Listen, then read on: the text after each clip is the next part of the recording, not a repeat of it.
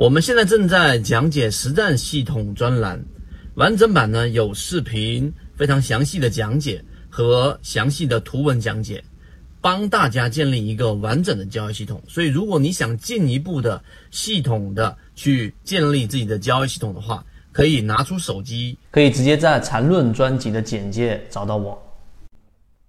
我们先说第一个放量，它到底是分歧还是一致？答案它一定就是我们所说的分歧。来做一个简单的分类，我们说几种类型。第一种，当一个标的遇到了一个重要的压力位，就是我们说举个例子，前高啊，前面的一个这个 W 顶，对吧？然后出现了一个前高，或者是黄金分割的一个非常重要的压力位，那么这个时候的放量上涨，那么它就意味着是持股。为什么这样说呢？因为当一个重要的压力位出现放量的上涨，这意味着出现了大量的分歧。游资啊，对于这一套模型是非常的熟悉，并且运用的非常好，也就是我们在圈子里面给大家提到的一脚踹开。我们的金云豹五、金云豹六啊、金云豹二，这个在光伏标的里面已经出现了百分之四五十的这种上涨，都是基于这个原因。所以当遇到重要压力位出现放量上涨，持股啊，这是第一个情况。第二个情况，当一个标的。是属于控盘标的啊，就是已经处于中高位了。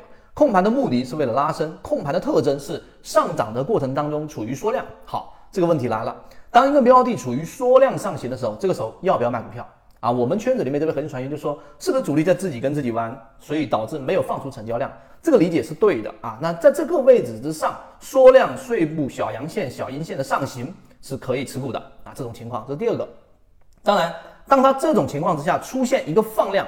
那我们先说放量上涨突破这种情况之下，就要随时根据三十分钟级别的卖点，或者是出现一个顶分型日线级别，都得考虑卖股票。即使你可能会放好一个牛股，但一定要考虑卖股票。为什么？因为我们所说的放量意味着分歧，这是第一个基础。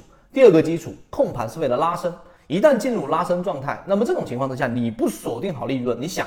这个时候的分歧来自于什么？来自于前面控盘的这个庄股啊，这个主力也好，游资也好，已经拿着非常低的筹码了。它拉升的最终目的是为了什么？那不就是为了出货吗？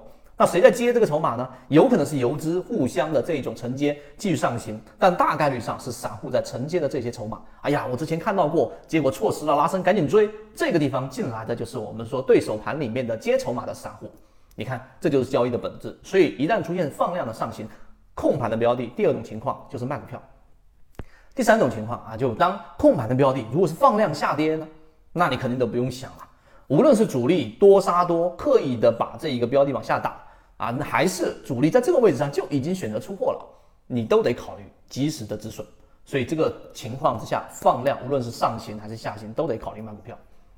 当然，这种还有种特殊情况，缩量上涨啊，这个在以前的。这个德隆系啊，之前我们都很清楚，控盘的强庄股，手里面筹码自己掌握大部分流通盘，那这种缩量上涨就自己跟自己玩，那这种标的现在已经很少了。